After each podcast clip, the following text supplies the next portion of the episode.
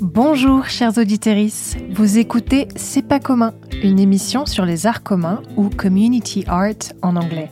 Une discipline qui regroupe les pratiques artistiques participatives, publiques et engagées. Ici, je m'entretiens avec des artistes, des architectes, des écrivains, des professionnels de musées et de structures culturelles qui œuvrent au cœur ou en faveur des arts communs. Pour ma part, je m'appelle Alexia Jacques Casanova. Je suis consultante et facilitatrice en démarche participative et en design d'expérience dans le secteur culturel et artistique. Avant de fonder mon entreprise, Artisest, j'ai beaucoup travaillé et étudié dans le champ du community art à l'étranger, d'où ma passion pour ce courant et la création de ce podcast. C'est pas commun est une émission coproduite, enregistrée et initialement diffusée chez E-Radio, radio associative européenne. Je vous souhaite une très bonne écoute. Projet Origin Culture Artist. E-Radio présente C'est pas commun. Le community art dans tous ses états. Alexia Jacques Casanova. À la croisée du travail d'histoire, journalistique et romancier, le roman de voix est un genre littéraire qui ne se soucie pas seulement de la littérature, mais aussi de la vérité, du partage de la parole, du souvenir des oubliés. Le roman de voix est un genre qui consiste à recueillir témoignages et documents officiels ou intimes et à les tisser en un objet littéraire sans pour autant le transformer en fiction. Consacré avec le prix Nobel de littérature de Svetlana Alexievitch, ces livres de voix et d'autres formes de récits polyphoniques s'écrivent aussi près de chez vous. Aujourd'hui, j'ai le grand plaisir de recevoir Joël Kerouanton, écrivain et adepte des formes de création littéraire participative. Joël Kerouanton, bonjour et bienvenue dans C'est pas commun. Euh, bonjour, euh, voilà, merci de me recevoir. Avec grand plaisir. Alors, nous recevions dans l'émission précédente Emma Beur, artiste et illustratrice avec laquelle vous avez collaboré sur une exposition qui est actuellement visible à Quimper, une expo intitulée Dessiner la ville. Alors, je dis expo, mais en réalité c'est assez réducteur comme terme, car il y a tout un travail qui s'est fait, que vous avez fait ensemble, de collecte, puis de création avec les habitants. Alors nous avons eu la dernière fois la perspective d'Emma, et j'aimerais maintenant qu'on évoque la vôtre. À quoi ressemblait ce temps de collecte dans un premier temps pour vous? Je vais euh, répondre à votre question et en même temps pas répondre. D'accord. en fait, euh, euh, l'ensemble est une œuvre, c'est-à-dire que la collecte de ces paroles d'habitants, euh, ajouter à l'invention euh, de situations pour que justement cette parole puisse s'exprimer, puisque c'est pas parce que en fait on a la liberté de s'exprimer qu'on qu prend cette liberté, et que l'expo final en fait qui, euh, qui restitue et met en forme euh, ces textes et ces dessins, c'est pour moi l'ensemble est une œuvre, c'est-à-dire que c'est c'est la démarche en tant que résultat qui fait Et cette collecte effectivement elle est constituée à, à aller euh, rencontrer les habitants et à trouver euh, euh, liberté ensemble d'échanger sur euh, un lieu qui leur est cher, euh, qu'ils traversent, euh, qu'ils euh, qui, qu'ils vont voir, où ils vont assez souvent, et qu'est-ce qu'ils ont à dire en fait, en quoi la ville bouge en eux à partir d'un lieu précis. Quoi. Et vous disiez, alors je, je, déforme un peu vos propos, pardon, parce que je, je les ai pas retenus mot à mot, mais que c'est pas parce qu'on nous, entre guillemets, on nous tend un micro qu'on sait s'exprimer ou qu'on arrive à s'exprimer. C'est pas parce qu'on nous propose de nous exprimer qu'on le fait. Est-ce que c'est difficile ce, ce, travail de collecte? Est-ce que ça nécessite un travail qui est différent, j'imagine, du travail d'un artiste entre guillemets traditionnel? C'est difficile, c'est-à-dire qu'on ne sait pas euh, avant de mener une collecte comment elle va se passer et si elle va réussir.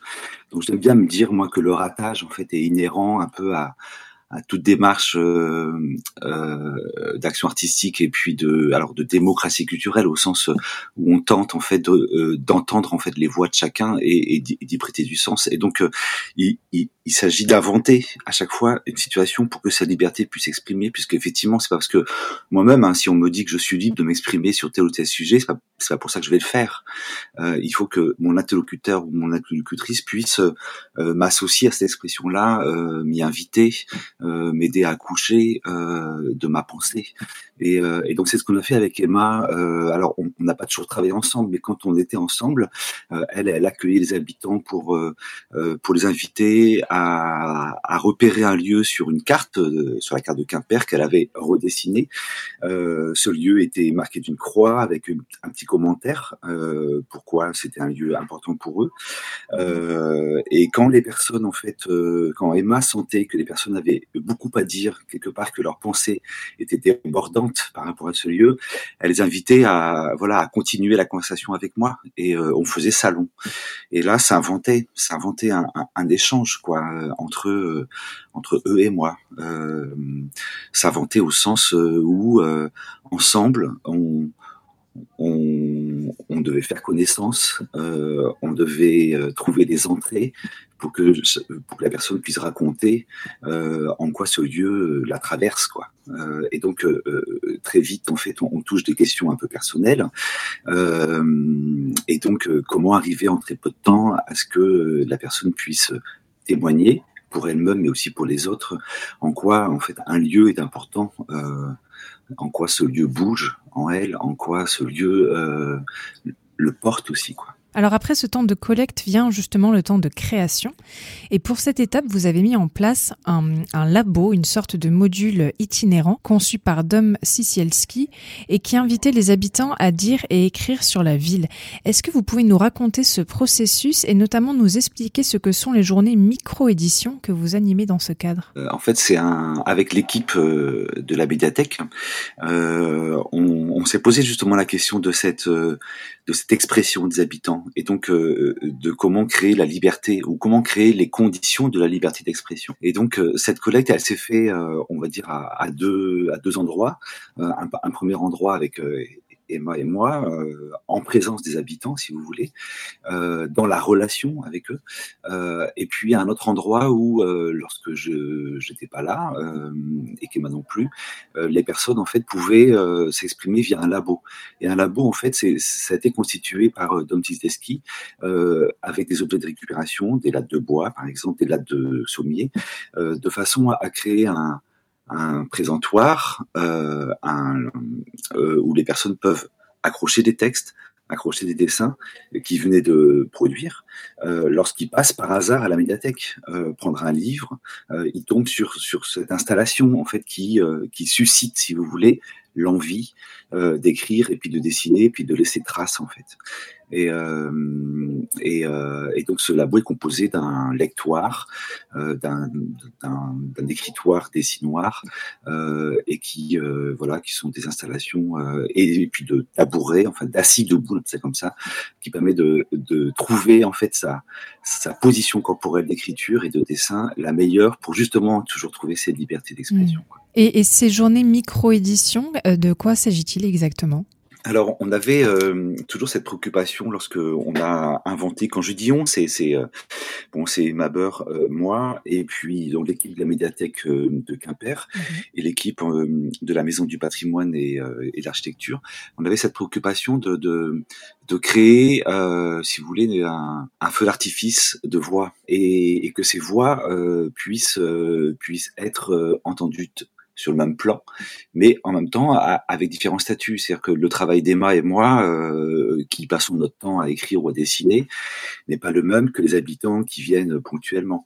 Mais on voulait que, ces voix ensemble puissent avoir une présence.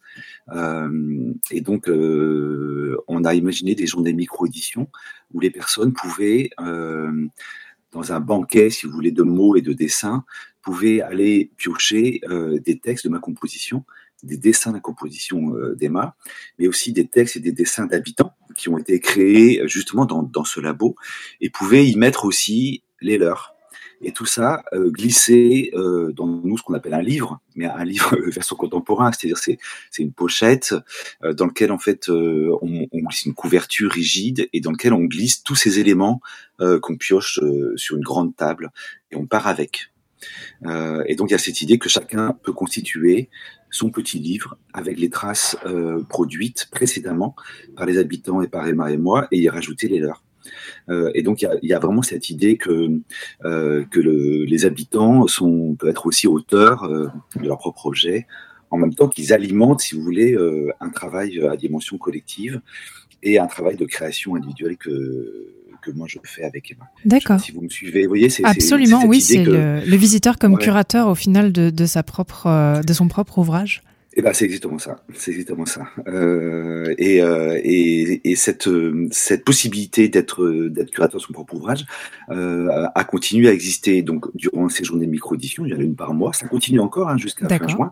Euh, mais c'est aussi présent dans l'exposition, dans l'exposition qui présente justement euh, des textes de ma composition, des dessins d'Emma sur, sur dans une grande galerie d'art. Euh, et à, dans un espace central, il y a toujours la possibilité justement de créer son propre ouvrage. Alors, je citais en introduction le travail de Svetlana Alexievitch, une autrice dont la démarche, il me semble, vous inspire et vous parle beaucoup. Vous m'avez transmis d'ailleurs un entretien radio dans lequel elle est reçue par Laure Adler pour l'émission Hors Champ diffusée en 2014 sur France Culture. En voici un court extrait. Et vous, quand vous faites ce genre de travail très dur, très difficile, est-ce que vous avez l'impression d'être un acteur ou un témoin de l'histoire, Svetlana Alexievitch? Кто я. Это, конечно, интересно, кто я. Я думаю, что я, я исследователь скорее. Исследователь происходящего. Хотя во мне много качеств. Я и исследователь, и священник, и социолог, все вместе, да, и просто человек, qui je suis. C'est vrai, c'est une question intéressante, ça. Je pense que je suis plutôt une enquêtrice, une chercheuse. J'étudie ce qui se passe. Bien que j'ai beaucoup de casquettes, je suis aussi bien enquêteuse que prêtre, sociologue, tout ça à la fois. Et aussi tout simplement un être humain, curieux, qui a envie de comprendre et puis bien sûr un écrivain. Dans cet extrait, Svetlana Alexievitch se décrit comme enquêtrice, prêtre, sociologue et bien sûr écrivain. Qu'est-ce qui vous inspire dans cette description, Joël Kerwanton, et qu'est-ce qui fait écho à votre propre pratique? Bon, c'est toujours émouvant d'écouter euh, Slevana euh, euh, parce qu'actuellement, c'est, c'est, c'est, effectivement c'est une écrivaine aussi, une écrivaine de la résistance puisqu'elle est toujours en Biélorussie, elle est toujours en danger euh, parce que justement, elle, euh, elle cherche à, à creuser euh, l'âme humaine dans les endroits les plus sombres et dans les dans les territoires les plus les plus dangereux actuellement en Russie.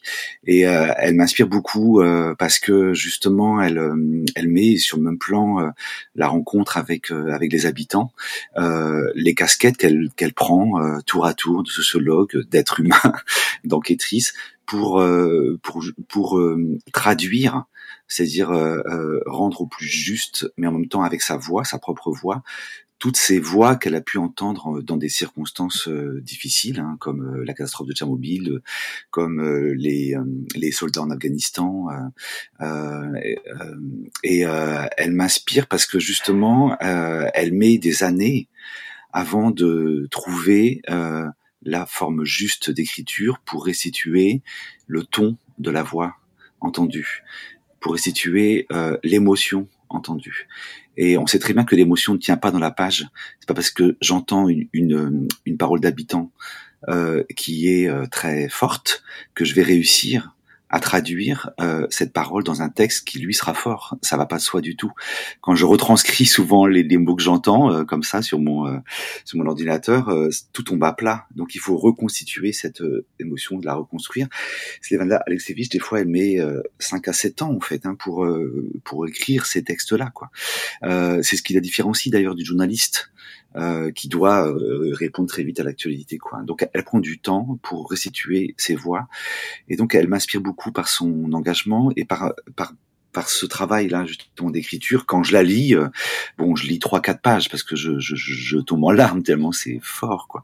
Euh, mais elle m'inspire par sa démarche. Et donc, euh, quand j'étais à Quimper euh, pour collecter ces voix-là, je, je, je, voilà, je pensais à sa démarche, je pensais à elle, je pensais à son écriture, je la lisais pour justement être au plus juste dans la façon dont j'allais restituer ces voix entendues. Et justement, est-ce que vous avez développé peut-être une technique ou c'est un mot un petit peu vulgaire, pardon, mais une, une astuce, entre guillemets, pour euh, traduire au mieux euh, toutes ces émotions qu'on vous donne, que les habitants vous donnent Alors c'est drôle votre question parce que c'est pas comme ça que je l'aurais formulé, mm. mais effectivement il y a, y, a des, euh, il y a des éléments qui sont arrivés comme ça dans la pratique en fait. Hein. il se trouve que j'avais des entretiens qui étaient souvent assez courts, mais que la façon dont j'écoutais euh, amener les gens effectivement à parler d'une manière ou d'une autre. Et donc j'étais toujours attentif à, à, un petit détail en fait euh, un peu décalé, euh, un petit euh, une chute en fait, euh, c'est-à-dire un moment le, qui était un peu plus fort qu'un autre euh, et, euh, et, et, donc je traduisais souvent cette parole qui, qui était entendue, euh, qui dans la retranscription faisait quand même plusieurs pages, hein, par un texte court euh, d'une demi-page parfois verticale, euh, avec une chute justement, avec et la chute représentait quelque part le, le, l'essence de ce que la personne me racontait quoi. Donc c'est et c'est souvent une phrase ou deux en fait qui ressort comme ça, voilà, et que et que je que j'entendais tout le temps en fait. Et tant que j'entendais pas cette phrase-là, je, je l'entretien continuait. voilà, j'avais j'avais j'avais besoin de, de, quelque chose qui me fasse tilt quoi. Et mhm. ce tilt, c'est c'est souvent le, le rapport au temps, le rapport à la ville qui est un peu décalé, euh, euh, l'impossibilité de trouver sa place, euh, mais c'est aussi de l'humour. Euh, c'est aussi euh, l'endroit où les personnes rient, enfin sourient d'elles-mêmes, vous voyez, les moments où il y a de la dérision aussi. Euh, je trouve ça très beau, voilà. Donc j'étais attentif à ça. Et un entretien, alors j'imagine qu'ils sont tous différents, mais en moyenne, il dure combien de temps, par exemple, sur ce projet de Quimper, vu que visiblement le temps, la durée est quand même très importante dans, dans ce travail? Ouais, c'est-à-dire que moi, je m'installais, en fait, j'avais discuté avec la médiathèque pour justement m'installer à la médiathèque pendant une journée euh, complète du matin au soir pour justement rencontrer les gens et prendre le temps. Euh, donc euh, parfois les entretiens duraient euh, 10 minutes, un quart d'heure, parfois une demi-heure. Vous voyez, c'était variable. Euh, mais dans ce temps-là, il faut rajouter d'autres temps. C'est-à-dire qu'il y avait le premier temps de la rencontre, où moi j'enregistrais, je retranscrivais, et pour faire une version 1 du texte. Et on a trouvé, différentes, par différentes façons, euh, et différents rendez-vous, euh, euh, euh, des manières de restituer ce texte-là à, à, la personne qui avait témoigné pour qu'elle puisse relire compléter, rajouter, raturer, euh, et de, manière à ce que j'en fasse une version 2. Euh, c'est-à-dire que je voulais que les personnes, éthiquement parlant, c'est-à-dire quelles règles je me fixe à moi-même dans ce travail-là, ben, je voulais que les personnes puissent en prendre connaissance avant publication, quoi. pour euh, pour affiner le texte, euh, sachant que j'avais le code final, mais, mais mais quand même pour être au plus juste ensemble dans euh, dans ce qu'on voulait dire, sachant que tout ça c'est une expérience où qui enfin où où j'exerce la liberté de, mon travail d'écrivain en même temps que la fidélité à leur voix et, et c'est une équation impossible que je cherche entre les deux quoi et les personnes il me semblait euh, apprécier ou chercher justement euh, euh, quelque chose dans le texte qui euh, qui était proche de ce qu'elles ont dit, mais aussi qui était parfois un peu infidèle, parfois un peu en décalage, parfois euh, qui était mon regard quelque part sur leur histoire. Quoi. Oui, le, la patte de, de l'écrivain au final peut-être qu'on a envie de retrouver mêlé à nos propres nos propres souvenirs. Ouais, c'est ça. le rôle, voilà, que je définissais comme comme un miroir déformant un peu, voilà, mm-hmm. déformant et magnifiant aussi parfois mais aussi choisissant, c'est-à-dire je, je, choisissais moi ce qui me touchait. Voilà, je, je j'étais juste un corps d'écrivain, euh, mais un corps d'abord qui, qui entend euh, une parole d'un autre corps. Quoi. Euh, et donc, pour revenir euh, sur ce que dit Lena Elchevich, j'étais un être humain qui rencontrait d'autres êtres humains, et puis avec ça, euh, s'inventer un propos, et je tentais d'en faire un texte. Quoi. Vous voyez, c'est c'est pas plus simple que ça en fait. Alors avant de poursuivre avec vous, Joël Carenton, je propose qu'on fasse une courte pause musicale. On va écouter BLK Vintage de BLK Odyssey. 24-7,